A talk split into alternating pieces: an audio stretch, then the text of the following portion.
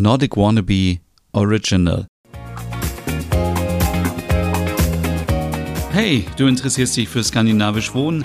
Dann bist du hier genau richtig. In diesem Podcast geht es um Trends, Inspiration, Produktneuheiten, um die verschiedenen Scandi-Wohnstile und natürlich auch um dänisches und skandinavisches Design.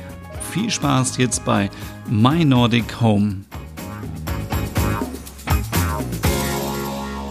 Hey und herzlich willkommen zu einer neuen Ausgabe My Nordic Home, dein Podcast rund um skandinavisch Wohnen. Mein Name ist Stefan und wenn wir über das Thema Wohnen sprechen, müssen wir auch über das Thema Nachhaltigkeit sprechen. Das war ein ganz großes, wichtiges Thema bei den Three Days of Design in Kopenhagen. Ich habe euch schon davon berichtet und ich habe mir die letzten Tage und die vergangenen Wochen immer wieder Gedanken dazu gemacht und überlegt, wie passt denn eigentlich Nachhaltigkeit mit unserem Konsumverhalten zusammen. Wenn wir uns unser Konsumverhalten anschauen, dann hat es sich extrem gesteigert in den vergangenen Jahren. Vor dem Krieg waren Sachen so günstig wie nie. Man konnte alles immer bekommen und wenn es nicht verfügbar war, konnte man es zumindest innerhalb von 24 Stunden irgendwo kaufen, sich liefern lassen, Click und Collect machen. Es ist immer alles verfügbar und die Versuchung ist sehr groß. Darüber haben wir schon oft gesprochen in diesem Podcast und ich glaube auch meinem Podcast Der Nerd. Deswegen möchte ich darauf gar nicht wieder eingehen, denn wir wissen, dass wir selber uns beherrschen müssen, wenn es um den Konsum geht. Wir, mir geht es genauso. Also ich bin eigentlich fertig eingerichtet hier in meinem Zuhause und ich bekomme ja täglich Informationen von Herstellern, was sie Neues rausbringen an Möbeln, an Deko, an Textilien, einfach alles. Und ich denke immer wieder, oh, das brauche ich. Es juckt in den Fingern und ich bin nur ein Klick entfernt, habe alles schon im Warenkorb. Und dann in einem Moment der Klarheit wird mir klar, das brauche ich eigentlich nicht. Ich brauche nur Sachen, an denen mein Herz hängt und die ich unbedingt haben möchte. Und ich brauche funktionelle Sachen. Also, wenn ich keinen Dosenöffner habe und ich esse jeden Tag Dosenravioli, dann wäre es eigentlich ganz klug, einen Dosenöffner zu haben. Dann spricht nichts dagegen, den zu bestellen. Aber es bringt nichts, mir jetzt irgendwas zu bestellen und ich weiß, es ist sehr kontraproduktiv für meinen Podcast und für meinen Blog, aber ich möchte auch ehrlich sein, wenn man sich einfach ohne Grund Sachen kauft. Sachen, die irgendwie dann rumstehen, die im Keller liegen, die keine Bedeutung haben und von denen man sich irgendwann wieder trennt. Denn das ist nämlich auch das Problem. Nachhaltigkeit fängt nicht nur beim Konsum an, also beim Kaufen, sondern auch beim Entsorgen. Es werden jeden Tag so viele Sachen entsorgt, die eigentlich noch gut sind. Und ich glaube, jeder und jede kennt es von uns. Man kauft erstmal so irgendwas und, ach, keine Ahnung, man zieht irgendwo ein und denkt, ach, ich brauche erstmal einen Kleiderschrank. Ach, kaufe ich mir erstmal einen so für 20, 30 Euro. Und nach einem Jahr denkt man sich so, ach, ähm, der war jetzt doch nicht so gut. Ich ähm, schmeiße den weg, ich kaufe mir jetzt was Vernünftiges. Und da fängt schon das Problem an. Denn eigentlich müsste man in diesem Fall entweder darauf sparen und sich gleich seinen Wunschkleiderschrank kaufen, der vielleicht ein bisschen teurer ist, der aber hochwertiger ist und der dann das ganze Jahr oder das, das ganze Jahr, das ganze Leben überhält, anstatt irgendwas zu kaufen als Überbrückung. Und ich selber tappe auch immer wieder in diese Falle. Zum Beispiel mein Arbeitszimmer. Das nutze ich total unregelmäßig. An dem Schreibtisch oben saß ich vielleicht vier, fünf Mal in einem halben Jahr. Aber ich habe mir irgendeinen Schreibtisch gekauft, weil man muss ja einen Schreibtisch haben in einem Arbeitszimmer. Ja, und das war eigentlich ein großer Fehler. Denn jetzt sehe ich viele schöne Schreibtische, die hochwertiger sind, wo ich mich dann frage, hm, der sieht auch sehr gut aus, aber was mache ich mit dem alten? Natürlich werde ich den alten nicht wegwerfen, sondern werde ihn verkaufen oder spenden, damit er nochmal ein zweites Leben bekommt, wenn es dazu kommen sollte, dass ich mir einen neuen Schreibtisch hole. Aber ihr seht, es ist immer nicht einfach und die Verführung ist gegeben. Ich habe eine wunderbare Reportage gesehen gestern und die werde ich auch in der Podcast-Beschreibung verlinken. Ähm, da geht es nämlich um einen Entsorgungshof, also wir halten Recyclinghöfe, die gibt es ja auch in jeder Stadt, aus Rendsburg. Und ein tolles Beispiel, denn da bringen die Leute all ihre Sachen hin. Möbel, Geschirr, Plastikpflanzen, Spielzeug, Fahrräder und so weiter. Und dort werden die Sachen nicht gleich weggeworfen, sondern die kommen in einen Container. Alle, also alle Sachen, die noch gut sind und viele Sachen sind eben noch gut der ist nach einer Woche voll und diese Sachen kommen dann in eine Werkstatt. Da werden die Sachen sauber gemacht, werden geprüft. Zum Beispiel war da ein Eierkocher, der wurde einfach weggegeben ähm, und der funktionierte noch. Und vielleicht gibt es irgendwo Leute, die einen Eierkocher suchen. Und das sind halt verschenkte Ressourcen. Was ich damit sagen will, man kann Sachen eben sehr gut nochmal äh, weitergeben, verschenken, verkaufen ähm, und äh, damit anderen eine Freude machen und vor allem helfen. Denn wir dürfen uns auch nicht vormachen, dass wir davon ausgehen, dass nur Menschen diese Möbel brauchen, die vielleicht obdachlos sind. Nein, auch viele Leute ähm, machen vielleicht gerade eine Ausbildung, können sich nicht so viel leisten oder machen ein Studium, sind irgendwo hingezogen und freuen sich über diese Sachen. Ich selbst habe mich auch gefreut, als ich meine Ausbildung begonnen habe, dass ich in eine Wohnung gekommen bin, wo es schon Möbel gab. Ich hätte mir das gar nicht damals leisten können. Und ähm, ich finde, es ist eine sehr gute Aktion und schaut euch das mal an. Ich finde es total inspirierend. Es gibt dann auch immer einen Flohmarkt. Da werden die Sachen dann auch nochmal verkauft und für einen guten Zweck dann ähm, äh, also entweder weitergegeben oder das Geld wird behalten, weil eben auch Leute angestellt werden, die das alles prüfen. Aber da gibt es zum Beispiel eine Fahrradwerkstatt, da kann man hinkommen, sein Fahrrad reparieren. Es gibt Plätze, wo man seine Elektrogeräte reparieren kann, dann ganz ehrlich, wenn ich in einer kleinen Wohnung lebe, habe ich ja keinen Platz, irgendwo meine Sachen zu reparieren. Also das ist wirklich ein guter Ansatz und ich hoffe, dass das auch deutschlandweit immer mehr umgesetzt wird. Aber dazu später mehr, denn ich habe mich gefragt, wie sollen wir überhaupt nachhaltig leben, wenn es also jetzt nicht äh, um, wenn es um Lebensmittel und Energie geht, sondern um unsere Möbel, unsere Deko, unsere Einrichtung, wenn sich unser Geschmack ständig ändert. Angeblich ändert sich nämlich unser Geschmack alle sieben Jahre. Ich habe auch jetzt in Kopenhagen eine Studie gehört, dass man, wenn man 35 ist oder Mitte 30, äh, bin ich ja noch nicht, aber ich hörte davon, dass es so ist, dann ähm, ändert sich der Geschmack nicht mehr so extrem. Dann bleibt man in der Ecke, wo man ist. Also wenn man sagt, ich mag gerne Nehmen wir an, ich mag gerne grün und blau und Samtsofas, dann wird man nicht mehr so großartig seinen Geschmack ändern. Den ersten Geschmack angeblich entwickelt man ja in der Pubertät. Ihr kennt das vielleicht und ich kenne das selber aus meiner Vergangenheit. Wenn man in die Pubertät kommt, dann möchte man sich selber ausdrücken. Man hat einen eigenen Geschmack. Was andere Leute einem sagen, ist doof. Deswegen sollte man das auch mal zulassen, weil das der Moment ist, wo Kreativität und so weiter ähm, auch mit ähm, unterstützt werden, wo man sich so ein bisschen nach dem Motto Be Yourself einfach ausdrücken kann, wie man ist, was man ist, was man mag und so weiter. Und äh, wenn ich mal so ein bisschen zurückrechne, also wenn man davon ausgeht, dass man vielleicht mit 14 in die Pubertät kommt, dann hat man vielleicht den zweiten Geschmack mit 21. Das ist vielleicht das Alter, wo man dann schon in der Ausbildung ist, wo man ähm, das Studium beginnt. Also das ist eigentlich so das Alter, wo man dann vielleicht so die erste Wohnung hat, das erste WG-Zimmer und da ist natürlich klar, da hat man dann so seinen eigenen Geschmack.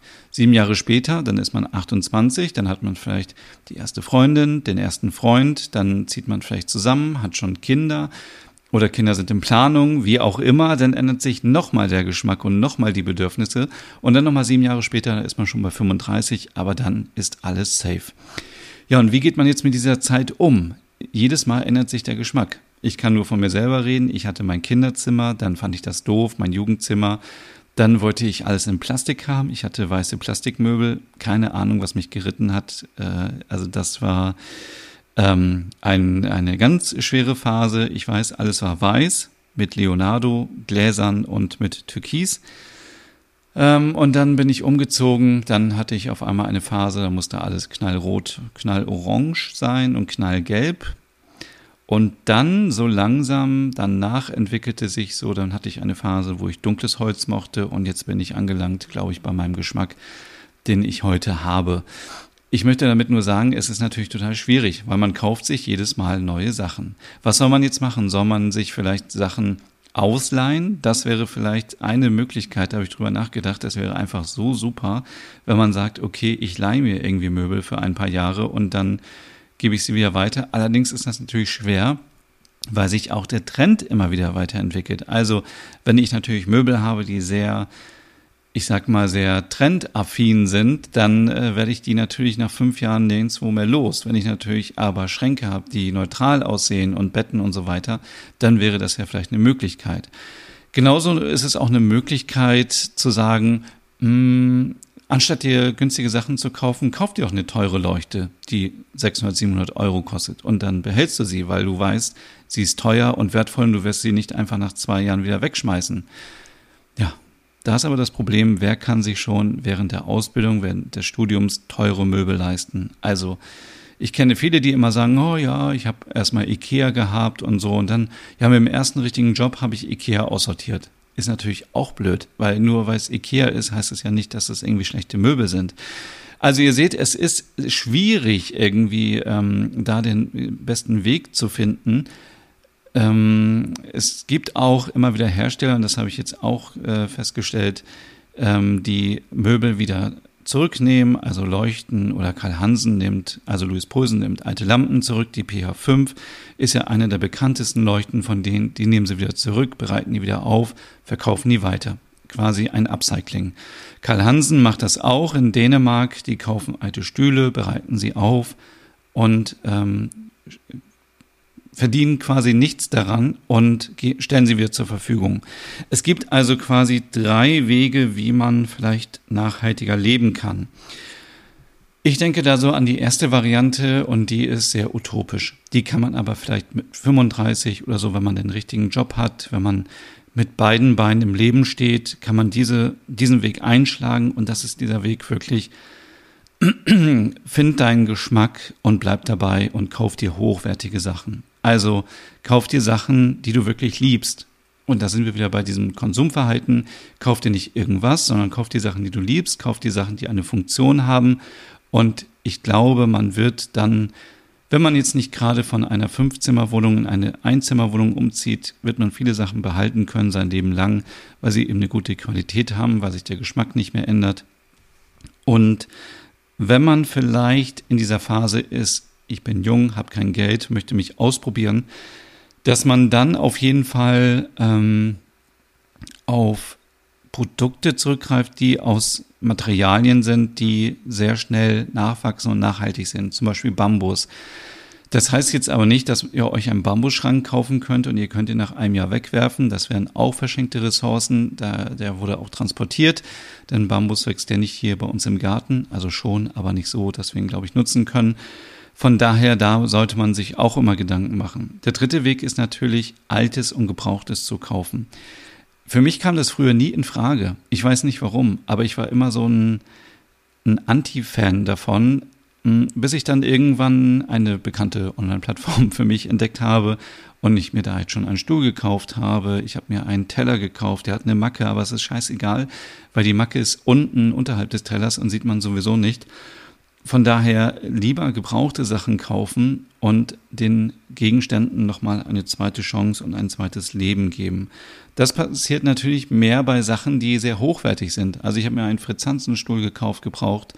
Der ist eben auch hochwertig. Wenn ich natürlich jetzt mir einen Stuhl kaufe, der 10 Euro kostet, irgendein Klappstuhl, und ich kaufe mir den nochmal gebraucht, ist wahrscheinlich die Chance, dass er noch lange hält, gering. Also das ist halt ähm, immer so ein Abwägen und aber ich finde, man sollte schon mehr auf Flohmärkten gucken oder gucken, was habe ich im Keller? Kann ich das irgendwie anstreichen? Kann ich das irgendwie Upcycling äh, betreiben mit anderen Sachen? Kann ich irgendwas draufkleben? Kann ich das irgendwie wieder, ich meine, man wirft ja auch irgendwas weg, weil nur eine Schublade kaputt ist oder so, aber man kann es doch kleben, man kann es doch reparieren und das ist irgendwie ein Thema, was wichtiger ist denn je und irgendwie habe ich das Gefühl, ich möchte mich mehr damit beschäftigen. Das jetzt hier war in dieser Folge nur so der erste Aufschlag mit meinen Gedanken. Also wirklich dieses, nochmal dieses Erinnern daran, wie konsumiere ich eigentlich Sachen und das wenn man das von, von Möbeln übernimmt, auf Klamotten zum Beispiel und auf andere Gegenstände, kann man sehr gut, sehr minimalistisch leben. Hier kommen öfters Leute in mein Zuhause und die sagen, oh, aber es ist ja so leer hier. Und ich denke mir so, ja, aber ich habe ja alles, was ich brauche. Dann wurde so gesagt, ja, wenn, wenn, man könnte aber noch irgendwas hinstellen, wenn man irgendwas hätte. Ja, aber ich habe nichts zum Hinstellen. Deswegen sind wir wieder beim Thema skandinavisch Wohnen. Für mich skandinavisch Wohnen bedeutet auch Minimalismus. Das bedeutet nicht, dass man nackt in dem Zimmer ist und es steht nur ein Stuhl und ein Schrank dort. Nein, es ist natürlich alles da, was man braucht, aber man braucht jetzt keine Fensterbank, wo 50 Pflanzen draufstehen und 20 sind davon vertrocknet und 20 davon sind aus Plastik und dann stehen noch 30.000 Figuren rum und alles ist eingestaubt und so. Ihr wisst, was ich meine. Weniger ist mehr und ich habe bei meinem Umzug so viel aussortiert, so viel gespendet in ein soziales Kaufhaus und so weiter. Und es ist doch einfach schön, Sachen, wie gesagt, zum dritten oder vierten Mal jetzt ein zweites Leben zu geben. Das andere ist, jetzt bin ich natürlich in einem Alter, jetzt kann ich mir schon hochwertige Sachen kaufen.